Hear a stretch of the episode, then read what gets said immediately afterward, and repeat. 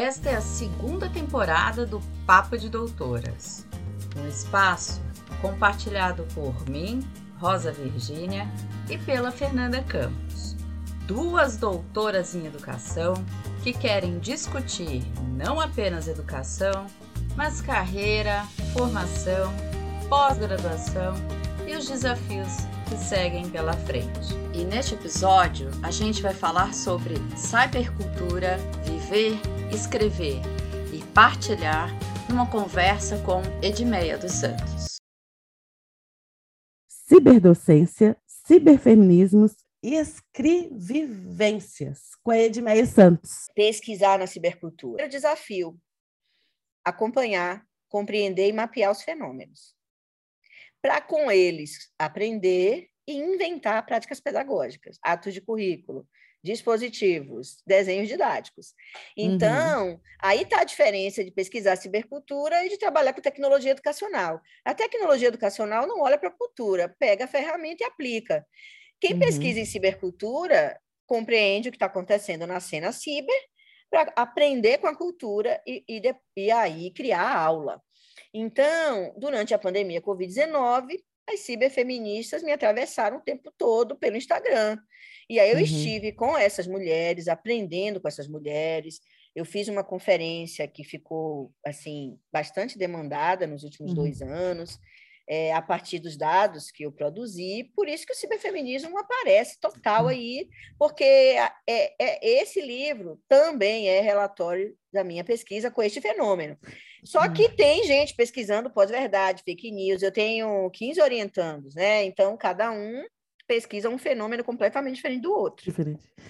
Pois é, nossa, é tanto tema que a gente tem para conversar, mas olha, eu, eu inclusive, essa citação que você fez, eu anotei aqui no meu caderninho, uhum. você faz ela no livro, na página 130, e é exatamente, entendo não ser mais possível pesquisar em nosso tempo sem nos darmos conta de temas que transversalizam classe, raça, gênero e sexualidade, ou seja, Sim. com interseccionalidade. Né? Exatamente. Só pra... Patrícia Rio Collins, uhum. é, Carla Cotirene são autoras importantes para compreender melhor essa noção.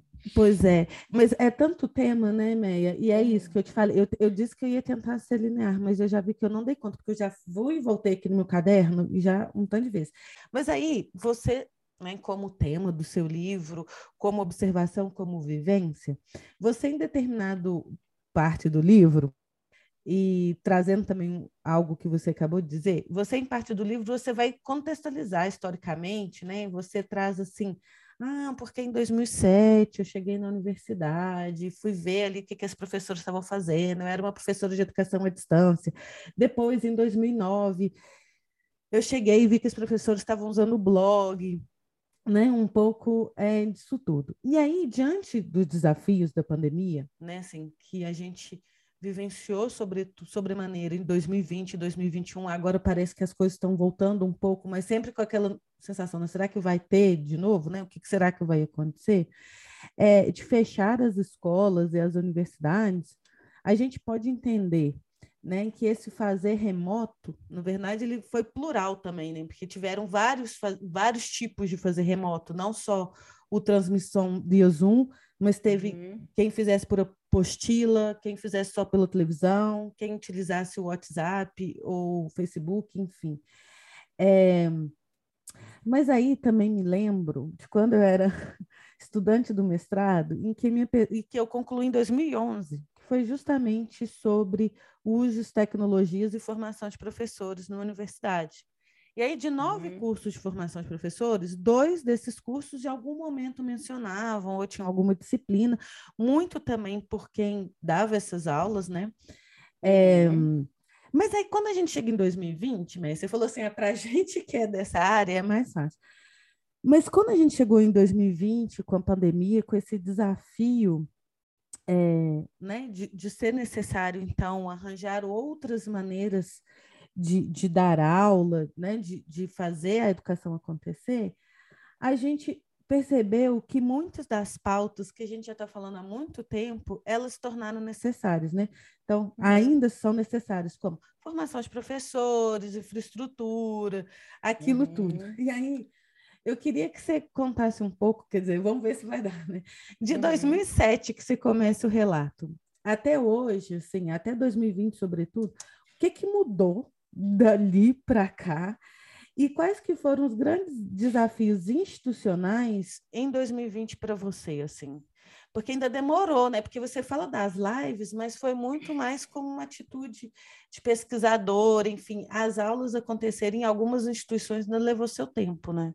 Como eu disse, todos os textos foram escritos durante a pandemia Covid-19. Uhum. O que é que me aconteceu? No primeiro mês, aquele da quarentena, que muita uhum. gente achava que a gente só ia ter 40 dias, depois todo mundo ia voltar à sua vida. Uhum. É, eu comecei a receber umas demandas, inclusive de amigas nossas, amigas em comum, uhum. em comum, nossas. Ah, e a gente tem que fazer alguma coisa, é, aquela agonia, aquele estresse. Eu falei, gente, me tirem dessa confusão. Eu não quero saber de falar de nada disso. Eu tô nessa, a gente está nessa história, eu estou nessa história há mais de 20 anos. É, não quero saber disso. É, calma, vamos esperar. É, uhum. o Brasil é, excluído digital, nossas universidades não têm uhum. infraestrutura, espera um pouco e tal. Aí a gente foi vendo que a pandemia realmente não ia acabar, não ia ter data de acabar, e começou a matança e, e, e e toda a loucura da tragédia política, uhum. junto com a questão sanitária e tudo mais. E aí, lá para as tantas, eu comecei a ser demandada sobre o remoto. Pessoas mandavam inboxes, Meia, você tem algum texto de ensino remoto? O que é que é ensino remoto? E qual é a diferença de uma coisa para outra? Uhum. E isso é AD, isso é online, isso é remoto. 2021... Foi uma confusão, né? Foi uma confusão, e 2021 entrou uma palavra nova que foi o híbrido, né? Uhum, Mas em uhum. 2020 ninguém falava em, em, híbrido, era só mesmo remoto. remoto uhum. E eu falei, não é possível, vamos lá, né? E aí eu, o que é que o que é que, que minha, em que minha obra se difere nessa cena de EAD e de online? É que você não vai encontrar nenhum texto de Edmeia Santos que faz a história da EAD para chegar na internet e dizer, bom, isso aqui é educação online. Como eu sou uma pesquisadora da e com a cibercultura, a minha obra antiga, lá do mestrado, e desenvolvida em tese, com meu construto de tese é educação online para ser de qualidade e situada com o nosso tempo, não é uma evolução da educação à distância, é um fenômeno da cibercultura. Ou seja, aquela uhum. educação uhum. que explode com noção de tutoria, desenho institucional, é, autoestudo, aquela educação que é mais colaborativa, co-criada, que usa a plataforma não para fazer circular a tarefa, mas para produzir o conhecimento junto, uhum.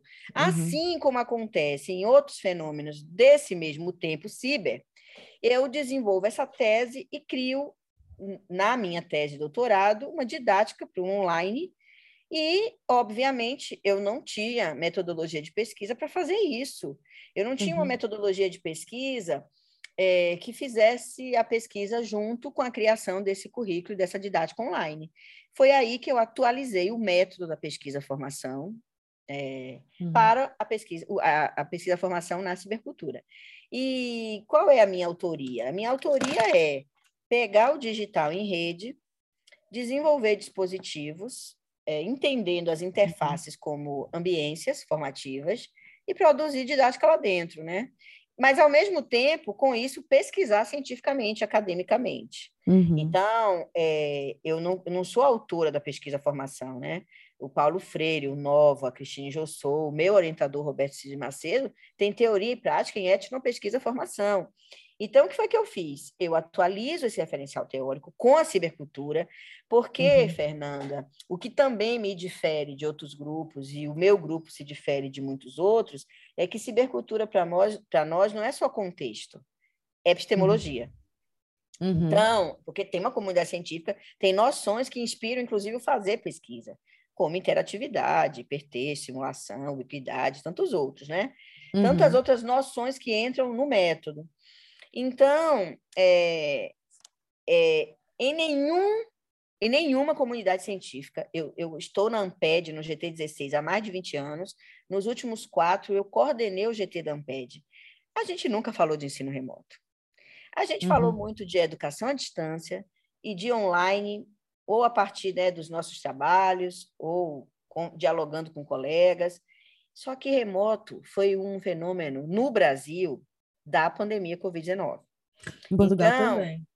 Porque eu, eu fiz a revisão internacional de literatura e encontrei ensino remoto na literatura internacional, uhum. nos Estados Unidos, por exemplo.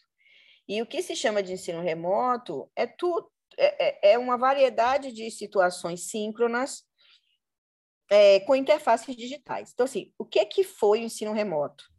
A transição, a transposição do presencial face-to-face -face para a webconferência. O remoto uhum. é essencialmente síncrono, com um assíncrono muito mais de autoestudo. Então, então é pegar a, a, o horário da aula, jogar uhum. na interface. Né? Você falou Zoom, mas aqui no Brasil usou-se muito RNP nas universidades, uhum. é, o, os GAFAM, né? o GAFAM da vida, de Microsoft, Google, enfim. É, então, pegou, a gente foi fez a transposição. Em uma semana, 15 dias, todas as privadas, as PUCs, as escolas básicas privadas, pegaram as suas aulas e jogaram no, uhum. na, na webconferência, e aí seis horas de aula na educação básica, inclusive. Isso foi o remoto. O assíncrono, o ambiente virtual, é, o, o Zap, o que for, era mais uhum. o quê? Dar conteúdo para estudar, autoestudo, uhum. né? lives, web, é, vídeos, videoaulas, tarefas, lista de exercícios circulando para os alunos terem suportes de conteúdo. Mas a uhum. conversa com o professor, que nem sempre foi conversa, muita aula expositiva, porque no início os professores recomendaram fecha a câmera e fechava os microfones da meninada, e depois uhum. foi difícil a meninada abrir tudo isso, uhum. e se uhum. recusaram a abrir, porque inicialmente os professores que fechavam. É, então, é isso que é o remoto. O que não uhum. necessariamente é educação online, muito menos é AD. Mas é só para dizer o seguinte: esse texto ele foi produzido numa madrugada, uhum. porque muita gente ficava me perguntando o que é o troço do remoto. E aí, como eu escrevo em primeira pessoa e tenho história para contar, esse texto é autobiográfico, metodologicamente uhum. falando, né? Esse texto, inclusive eu turbinei ele e botei num outro livro. O que é, que é turbinar? como notícia, no, nesse livro Escrevivências, ele está exatamente como ele foi publicado na aba Notícias. Uhum. Só que depois eu dialoguei com mais autores, botei, fez, fiz ele numa cara mais científica, falei do que é uma pesquisa autobi, autobiográfica, né, pesquisa narrativa e tal, uhum. porque o, a metodologia cientificamente é isso. Então, eu contei, a partir da minha história é, na educação superior, no Rio de Janeiro, como eu pratiquei tudo isso até chegar no tal remoto na pandemia. Entendi. Eu entendi. E aí, tem um assunto que eu acho que ele também faz parte aí do livro, faz parte da sua história, uhum. faz parte um pouco da minha também, mas um outro ponto de vista, que, e também já foi tema aqui desse podcast, no episódio que a gente chamou de desumanização, que a gente teve a presença aqui do Delson Freitas, que foi relatar aqui um pouco é, da experiência dele enquanto homem é, gay, negro, brasileiro, fazendo doutorado em Portugal e os desafios que ele enfrentou. Uhum. E, mas por que, que eu estou trazendo isso? Porque tem uma parte né, do seu texto também é, em que você fala sobre essa questão do racismo no Brasil, que eu acho que a gente tem que falar né, sobre isso. Mas você trouxe um tema que eu acho que às vezes, muitas vezes, não se fala. E que eu acho que é importante você falar também, porque não é só uma questão é, de negro, né? É você também se colocou mulher parda, mas você tem aí um ponto que é nordestina no Rio de Janeiro, né? E que esse lugar, na, na conversa lá com, com a Aline, você fala que por isso foi tudo muito difícil. E eu, enquanto brasileira em Portugal, também enfrento muitos desafios. E, e o Brasil, apesar de toda a diversidade, a gente sabe que ainda né, assim, existe muito racismo, existe xenofobia, existe muita morte de pessoas LGBTQI a mais. Então, queria que você falasse um pouco sobre isso, desses desafios de ser professor, mulher, é, professora universitária, brasileira, nordestina no Rio de Janeiro, se colocando aí, tendo que lutar pelo seu lugar para se mostrar. Né? Olha, você está falando do texto do letramento racial crítico para cientistas. Exato, exato. Esse texto, é, eu tenho, eu, eu adorei escrever esse texto, porque esse texto, ele, eu, porque assim, esse texto ele é fruto de uma tessitura de redes muito, muito grande, porque, assim, eu acompanhei a CPI da Covid-19 diariamente, todos os dias, assistindo todas as tardes da minha vida durante o ano de 2021. É, esse, esse, esse, fazer esse texto, é, ao mesmo tempo que ele gatilhou coisas, em 2021 eu vivi situações é, difíceis é, e que foram bem explicitadas é, e que muitas vezes eu não via, porque eu estava muito ocupada com a minha autoria e com o meu grupo de pesquisa e com a minha obra. E aí eu fico pensando, será que eu não via mesmo? Ou porque eu não queria encarar? Porque, na verdade, eu estava muito preocupada com a minha obra, a minha autoria. Uhum. Fernanda, o que é que eu observo? Tem muita gente enrolada com sua autoria. E aí, quem está muito enrolado com a sua autoria precisa resolver isso como é que faz isso? De, tem gente que busca terapia mesmo, análise, uhum. que eu acho maravilhoso. É, tem gente que, que busca o quilombo, né? Que pensa quilombo aqui como metáfora, né? Aquilombar-se, é, se juntar com gente que vale a pena, com gente sua. E para mim, o meu grupo de pesquisa, docência e cibercultura, é, foi o meu quilombo, tá? Eu chego, eu chego no Rio de Janeiro, com 30 anos de idade. É, eu já era de Meia Santos, na Bahia. Eu era professora concursada da Universidade do Estado da Bahia, com sete anos de experiência, é, dando aula como professora substituta na UNEB, que é a maior multicamp do Brasil. Eu tinha um ano e meio de concurso, depois de ter ralado um monte né, é, durante minha formação acadêmica. Só que eu me caso com um homem branco, famoso, né? Marco Silva, falo o nome dele aqui porque eu tenho muito orgulho dele. Eu caso com um homem é, é, famoso, né? Que tem uma obra lindíssima, que é o Sala de Aula Interativa, que se desdobra em muitas práticas. E, e aí, o que é que eu faço? Eu, eu peço a exoneração do meu concurso público, fecho meu apartamento de solteira, meu primeiro apartamento, né? Comprado hum. com o dinheiro do meu trabalho. Pego uma mala, porque ele falou: olha só, você só pode trazer uma mala, porque ele morava num apartamento conjugado, né? É, conjugado não, apartamento de dois quartos. Uhum. Muito pequeno, e ele falou: olha só, Edmer, você tem que trazer o laptop e uma mala. Eu tinha 50 sapatos, pares de sapato. Eu me vergonho de falar disso. Quando eu olhei para os meus sapatos. Você fala dos sapatos no livro, momento. A minha mãe olha para mim e fala assim: minha filha, uma pessoa precisa ter 50 pares de sapatos. Mas eu tinha 50 pares de sapatos, desculpa. É... E eu escolhi três e juntei minha mala e vim para cá viver essa história aí de amor que está durando bastante e, e, e, a gente é muito feliz. Mas eu chego aqui doutoranda. Hum. Eu não chego doutora, né? Eu chego doutoranda, baiana, linda de morrer, de viver, feliz com minha obra, fazendo uma tese que eu fiz em dois anos e meio. E, e eu era a mulher do Marco Silva. Só isso. Eu era baiana do Marco Silva, é, 17 anos mais jovem. De onde veio essa pessoa que fala desse jeito, né? De onde vem essa pessoa que usa essa mini saia desse tamanho? Uhum. De onde vem essa pessoa? E então, pinta as unhas de vermelho. E pinta as unhas de vermelho. Tô brincando que eu tô vendo aqui. Mas o que que acontece? Eu venho e comecei tudo de novo. Então, como eu disse, na Bahia eu era de Meia Santos. Eu fui orientando do Nelson Preto, eu era professora universitária, eu fazia formação. Muitas amigas foram minhas alunas em cursos de aperfeiçoamento. Então, eu chego aqui e pela primeira vez na vida eu pude ser estudante, porque eu exonerei da universidade e assim que eu exonerei, um amigo meu defendeu a tese e eu fiquei com a bolsa dele. Então, eu vim com uma bolsa de doutoranda e eu já tinha um ano no doutorado, já tinha feito os créditos, e em um ano e uhum. meio eu escrevi a minha tese lindíssima, que eu tenho muito orgulho, muita autoria lá dentro. Meu orientador falou que uma tese é se eu ganhar pão pelos próximos 10 anos. Eu estou ganhando o meu até hoje, né?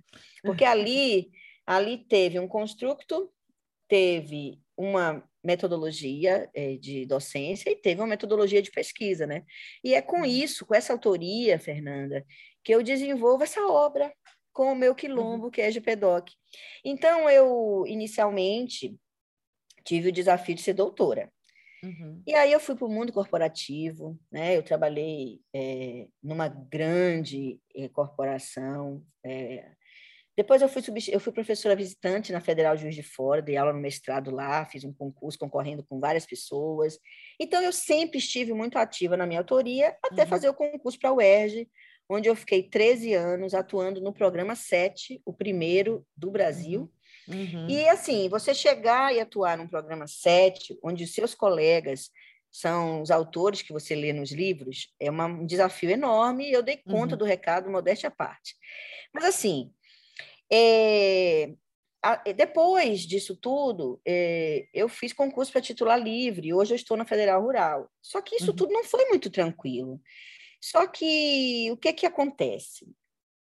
Quando a gente se desloca, a gente vê o racismo e a xenofobia, no meu caso.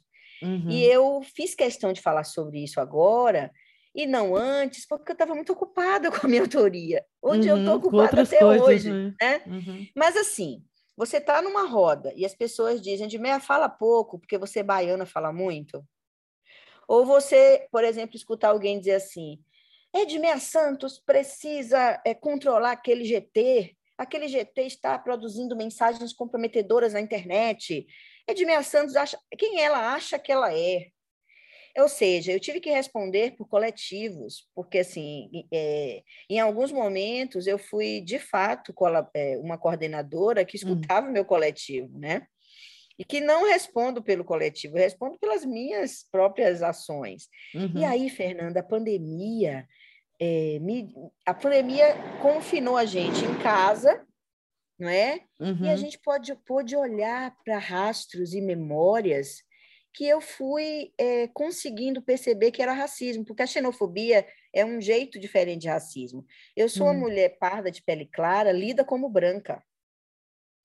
Olha só, eu sou na Bahia eu sou lida como branca, porque eu nasci em Salvador, que é a cidade mais negra fora do continente africano. Uhum. Então, em Salvador, eu sou lida como branca, porque eu não sou crespa, eu sou cacheada, né? Porque a coisa do cabelo também define muito. Não é uhum. é só o fenótipo, o cabelo, não é só a cor da pele. Enfim, então a xenofobia é uma espécie de racismo e quando você sofre isso, você não, precisa, não, pode, não precisa ser competente. Você tem que ser mais competente que, que todo mundo, né? Mas, enfim, quando, porque, assim, como eu disse, para mim nada foi sacrificante em termos de autoria, porque. É, é, Ia fazendo, né? Ia acontecendo. Eu vou fazendo, eu vou fazendo, eu vou fazendo. Uhum. E aí, esse texto, ele, ele ele é interessante porque eu falo, eu aproveito hum, para falar sobre tudo isso nele, mas a partir do contexto da pandemia, né? É, uhum. Então eu pego, na verdade, uma uma imagem, é um rastro de uma cientista que não se percebe, é, que se percebe é, mixed, parda, né? É, uhum. Mas comemora, por exemplo, é, 13 de maio, em vez de comemorar 20 de, de, de, novembro. de novembro. Então, eu eu quem pesquisa na internet pesquisa com os astros. Uhum. Então, na verdade, essa imagem né, é, foi um disparador para a gente discutir letramento racial crítico. O que, que acontece? Muita gente, após 40, fazendo transição capilar, se reconhecendo parda ou negra, né? Uhum. Pardo uhum. ou negro, porque muitas vezes, pelo fato de ter uma pessoa branca na família, muita gente negra não se percebe negra, se percebe morena, não existe moreno, né? É uma gota uhum. de sangue, você faz parte do povo preto. Então, uhum. É uma, um assunto que eu considero né, é complexo, porque dentro da comunidade negra tem, são, é, os, o povo negro não é homogêneo, é, é muito diverso, isso é maravilhoso, uhum. óbvio, é, como a cena LGBT, enfim. Então, é um texto que, que a gente dialoga sobre essa complexidade, sobre essa intersecção, ao mesmo tempo convidando as pessoas, nós, nós mesmos, a, a, a aprender um pouco mais e se letrar um pouco mais nessa coisa interseccional. É, eu acho que né, a gente. E aí você falou de si, né? É, falei. você está numa. Nessa, é, e olha que você é uma mulher branca, tem maior, ca, então, é cara assim, de europeia. Costumo, pois é, mas eu costumo dizer assim, de boca fechada funciona bem. Abrir... Sim, é brasileira. Bom, e brasileiro, depois do golpe, depois da cena, né, é, da aberração que, que preside é, não, esse país fica hoje, fica muito mais complicado ser né? brasileiro, né? Hum, pois Mas é. a gente vai, vai resolver essa parada. Quando oh, eu mãe. tive a minha experiência em 2013, ah, nós é. éramos muito queridos e abraçados e respeitados. Eu tive uma experiência maravilhosa em Portugal. É, foi muito bom se sentir desejada pela Sim. sua autoria. Eu me senti assim, valorizada. Fiz muitos amigos, parceiros intelectuais. É, isso foi muito bom, mas é diferente de, de morar, né? É, é completamente. Eu, o meu primeiro ano aqui também foi muito festivo. Uhum. Depois que as coisas começam a ficar complicadas. Inclusive, tem um dos seus textos, né? É, imagino que você tenha feito a parceria aqui com a, com a, com a Tere, né, com a, uhum. com a uhum. Terezinha Fernandes. Sim, que, maravilhosa. Porque eu cheguei aqui logo depois que você foi embora. Lembro. Inclusive, morei um uhum. mês no seu, no seu apartamento, aquelas. Maravilha. É, ponto, brasileiros pelo mundo. É, em comum, que é a Tere, e que tem esse uhum. capítulo, né, junto contigo, do... A Tere é uma dessas pessoas, dessas amigas que me procuraram para pós-doc e a nossa, inclusive a gente está, tá, a gente é, daqui a pouco a gente vai apresentar aí para o planeta um livro que está sendo editado pela Edufba, com, em parceria com Sarah Wagner York, que é outra mulher maravilhosa da minha vida. Uhum. E, e, foi maravilhoso contra, o encontro com a Tere, porque a Tere veio exatamente buscar essa, essa, essa, essa discussão feminista. E uhum. ela é minha parceira na pesquisa ciberfeminista. Ai, pois é, manda, se você falar com ela, manda um abraço meu, que agora eu, eu, tenho falado um pouco com ela. Mas aí nesse capítulo também tem uma poesia que é de arrepiar, né? É, que é, é de arrepiar. Lazo Matumbi, não é isso? Sim, é uma... Sim, Lazo Matumbi. É, é, e que é o, é um dia depois, né, do 13 de maio, o que, que acontece uhum. com, com as pessoas negras, né, depois de ser é, depois de estarem livres, né, entre aspas, mas na verdade uhum. não estavam estavam livres e quais que são as consequências disso que a gente também vive até hoje, né, no país. Mas, Meia, olha, antes de encerrar, eu queria, não sei, que você ficasse à vontade aí para falar um pouco. Você falou que eu tinha mais um monte de questões. Eu te disse, eu tenho anotações aqui que dava para mais um monte de conversa, mas eu sei também que depois fica até um pouco cansativo aqui para as pessoas, mas eu queria que você falou sobre a literatura. Você falou, ah, eu queria falar mais sobre literatura. O que, que você quer falar? Conta para gente. Olha, eu confesso que não tenho nenhum problema de me reconhecer professoral, cientista, orientadora. Orientar é o que eu mais amo fazer. É, e com o meu quilombo, né, com o meu uhum. GPDoc, a gente tem uma obra de metodologia. Eu adoro falar sobre metodologia, criar metodologia. E eu acabei fazendo isso. Eu acho que os ouvintes, não é, desse podcast maravilhoso que você edita, é, terão uma boa aula de metodologia, de pesquisa. É, mas depois a gente faz um outro podcast falando mais de literatura. Mas vamos lá. É, vamos lá. E a pesquisa multireferencial, ela desa nos desafia também a comunicar a ciência de forma multireferencial. Então, uhum. esse texto, ele é um case de pesquisa multireferencial, mas também de literatura, porque tem muita ciência aqui e eu não consigo falar dele sem falar de ciência, mas é, a, aqui tem um, um, um, case de como não é, a gente pode é, literaturizar a ciência, comunicar a ciência com uma linguagem muito mais comum, é, multimodal, uhum. como você trouxe. Ele é multimodal, hipertextual, ele te leva às redes. É, e isso é muito importante, porque faz e comunica. Uhum. Eu não tenho dúvida sobre isso.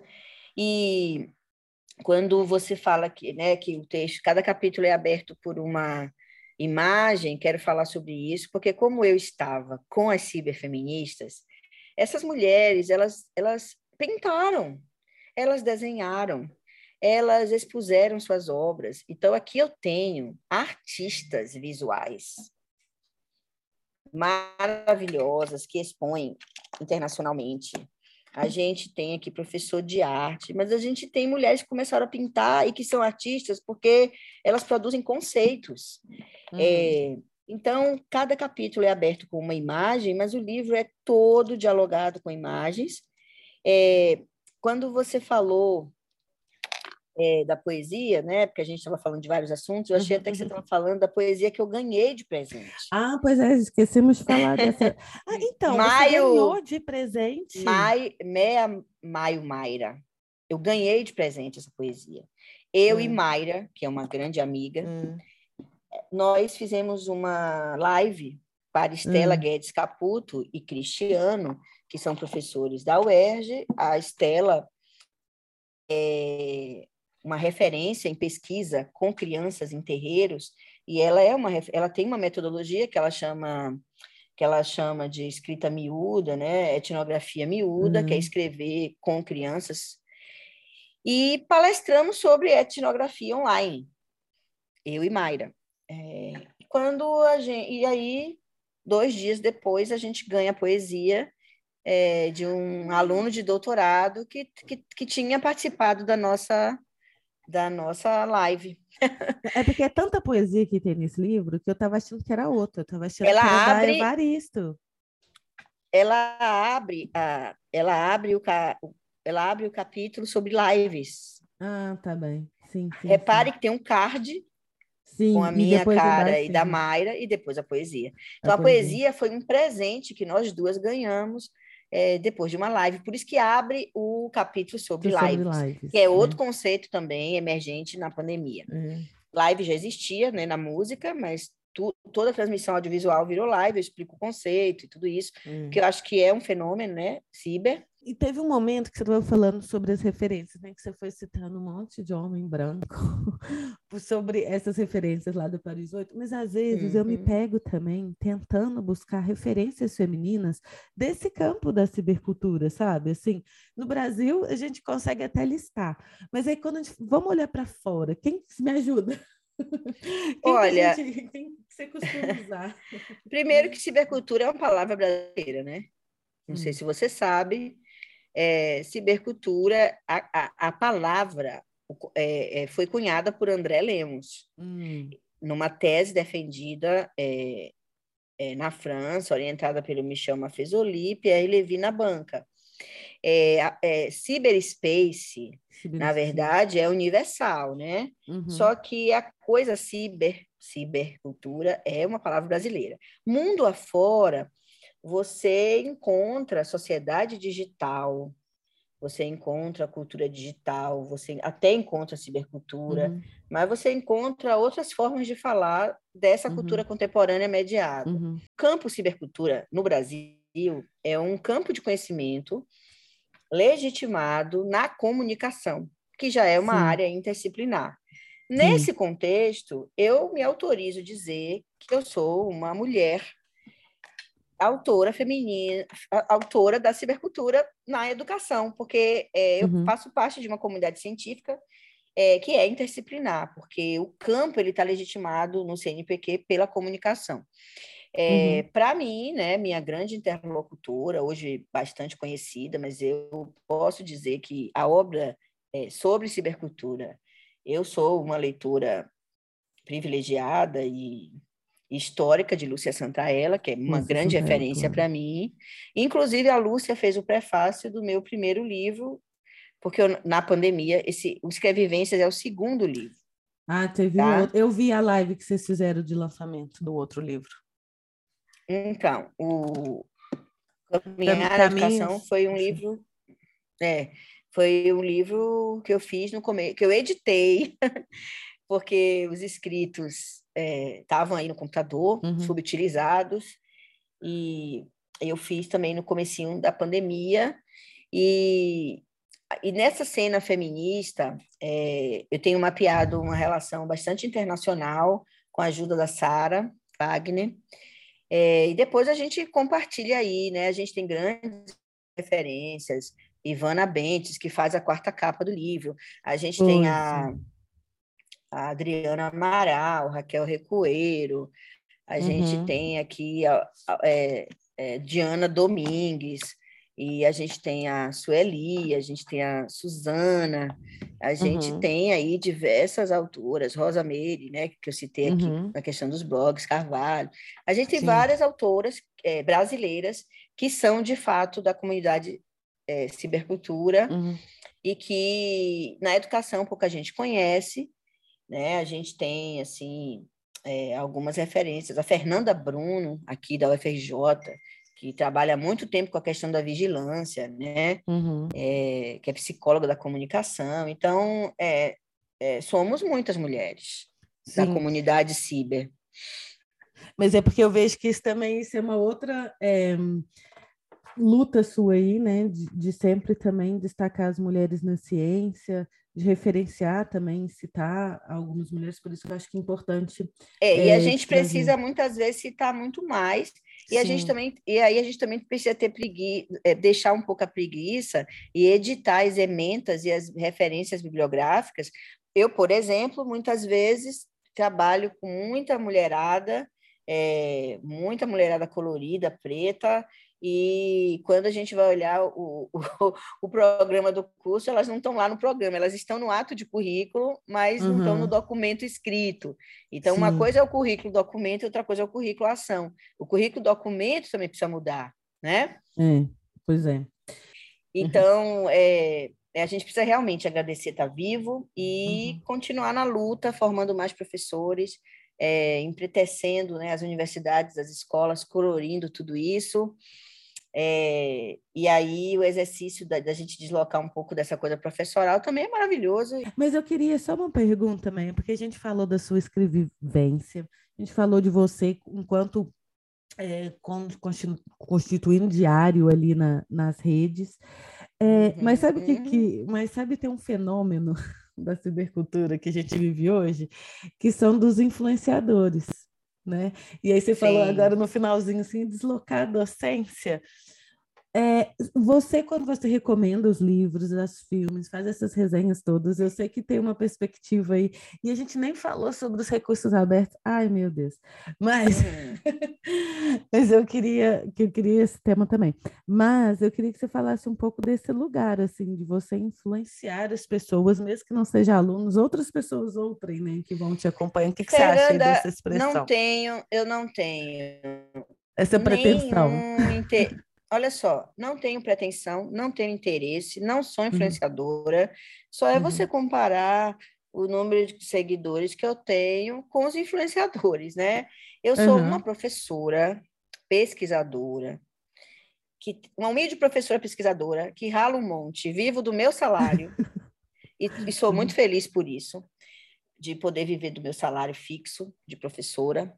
É, não sou influenciadora, eu sou uma professora pesquisadora que faço diário.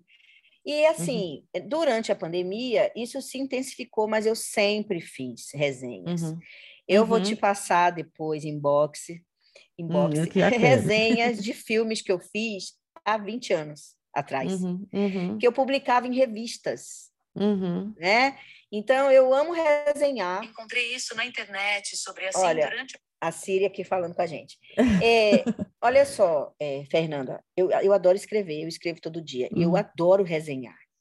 Resenha, inclusive, é um gênero científico e jornalístico que eu amo. Eu uhum. queria ser paga para fazer resenha de livro e de filme. Eu queria mesmo eu também, que me pagassem para eu resenhar, porque eu amo resenhar e eu resenho uhum. de graça. Agora, por que, que eu resenho?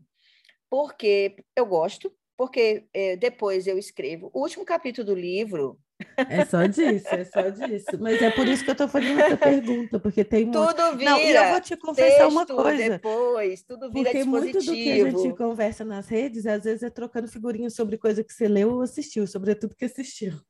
Sim. E, e, e muitas vezes é. eu vou ver, eu falei, gente, vou assistir esse filme porque a Meia deu a dica, entendeu? Maravilhoso. E, nesse sentido, eu tenho seguidoras é, fiéis, seguidores fiéis.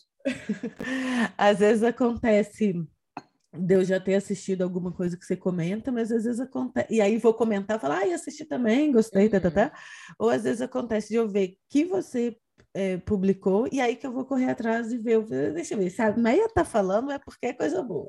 Isso é muito bom de ouvir, porque eu recebo feedbacks, é, inbox, vários, é, inclusive eu preciso até colecionar mais isso e dialogar mais, e você sabe que eu dialogo de verdade com as pessoas. Nenhuma pessoa uhum. que conversa comigo, por exemplo, no meu Instagram, fica sem um feedback, fica sem uma conversa. Porque o que, que acontece? O influenciador não dialoga. O influenciador está no paradigma da televisão, nos 15 minutos de fama e uhum. na monetarização do seu conteúdo. Uhum. Então, eu, o influenciador ganha dinheiro com conteúdo, e que eu acho ótimo, mas eu só sou uma pessoa, uma professora que resenha filmes e livros de, de temas que eu gosto, porque lá no meu livro Pesquisa Formação, no primeiro capítulo, eu falo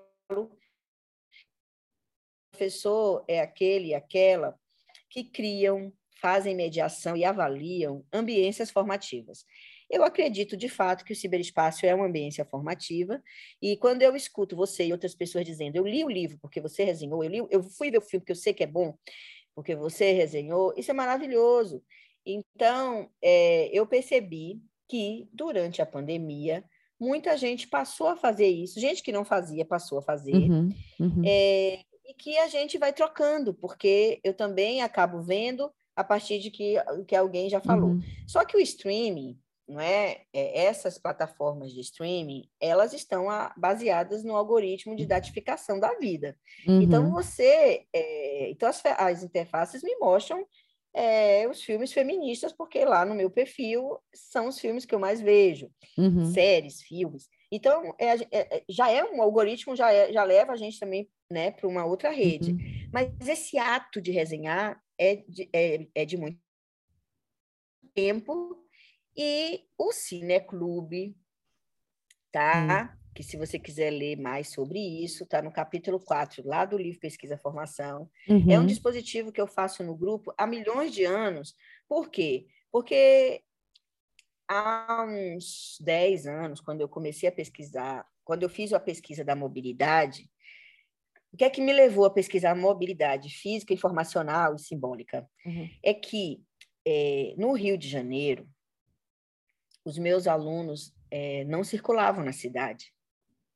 Hum. É, eles e elas é, ficavam restritos ao bairro, à sua cidade, município e à universidade, e apenas isso.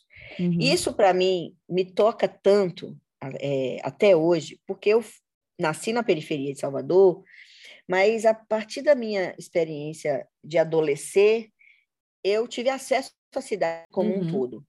Uhum. E eu não via isso com os meus alunos. Então, eu comecei a desenvolver dispositivos é, fazendo a cidade estar tá mais dentro das atividades de ensino, pesquisa e extensão. E o cinema, é, assistir filme com os alunos no grupo é algo que eu faço o tempo todo, não importa qual seja uhum. o tema, é, é, onde eu faço a extensão, de fato, universitária, onde uhum. eu trago uhum. também os professores da escola básica, e a gente assiste filme, conversa sobre filmes, é, muda, a gente até varia a interface de conversação assíncrona, mas essa coisa de assistir filme junto, eu já faço há muito tempo. Inclusive, tem artigos históricos sobre isso. E aí, durante a pandemia, a gente não teve acesso à universidade, ao cinema, onde a gente. Eu sou cinéfila, eu vou ao cinema três vezes por semana. Parte do meu dinheiro eu gasto no cinema mesmo. Uhum. E aí, na pandemia, a gente acabou se associando a essas plataformas todas. Só que a pegada do artigo é exatamente convidar as pessoas a conversarem sobre os filmes e os livros no meu Instagram. Sim, porque tem os porque QR Codes que levam, né? Que levam. E, e, no fundo, você falou de recurso aberto, esse seria um pé, né? Uma prática aberta, porque é, é, uma, é uma prática aberta para além dos meus alunos, não tem senha, não tem nada. Assistiu, quer conversar? Só é me marcar lá no post e a gente vai conversar, porque eu converso. E o influenciador não conversa. O influenciador ele está querendo mostrar o conteúdo para ganhar dinheiro. Uhum. Porque assim, é, eu, por exemplo, é, curiosidade, não vou citar nomes, porque feminista, inclusive, não faz juízo de valor, citando nomes de outras mulheres. Uhum. Então, a gente, é, muitas vezes, eu leio textos de pessoas famosas e, e, e, e dialogo nas páginas dessas pessoas, vou no inbox e nunca recebi um feedback. Eu li o livro de uma é, pessoa né, que não é exatamente uma acadêmica, mas é alguém é, que tem um conteúdo científico e é uma influenciadora, e a pessoa não nem conversou comigo. Mas aí eu indiquei o livro dela para outra pessoa que é escritora, e ela dialogou com a outra pessoa, mas não deu nenhum feedback à, à, à, à, minha pessoa, que estou uhum. ali acompanhando e aprendendo e valorizando o trabalho. Uhum. Então, o influenciador, ligo foda-se para o internauta, uhum porque a, a ideia não é fazer interatividade, é fazer divulgação de conteúdo. Pois é. Ai, ai, isso era outro tema. Mas, ô Meia, olha só, eu acho melhor a gente ir embora. Tinha uma outra aqui também na manga sobre isso. Mas, olha, mas eu só tenho que te agradecer, né? Esse seu tempo, essa conversa, tantos aprendizados, né? Que, que por meio das suas publicações, por muito também que eu aprendi aqui esse tempo aqui contigo. Apoiar a produção de conteúdo de qualidade é um ato revolucionário. Acesse Apoia-se e contribua com a Fabricante de Ideias.